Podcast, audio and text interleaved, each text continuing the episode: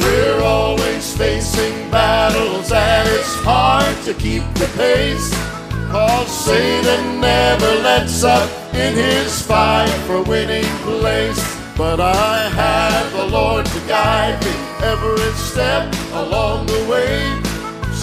Satan comes against me, you can always hear me say, That's no hill for a climber, that's no battle for a child of God. Satan's already been defeated, and the victory has been won.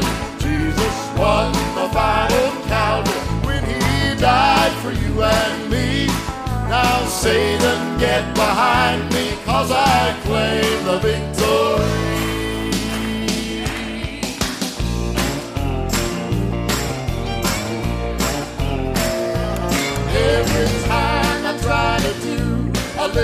something for the Lord, Satan tries to block my path and keep me from my goal.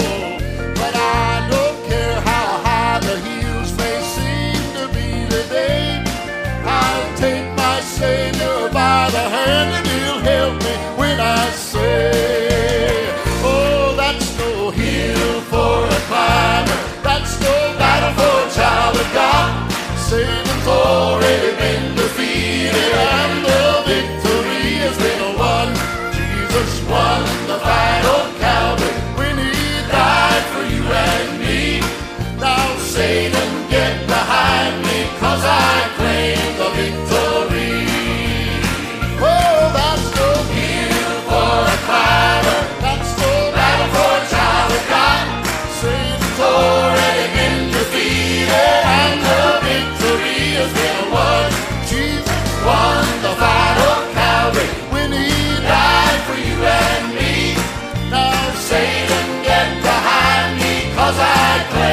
victory.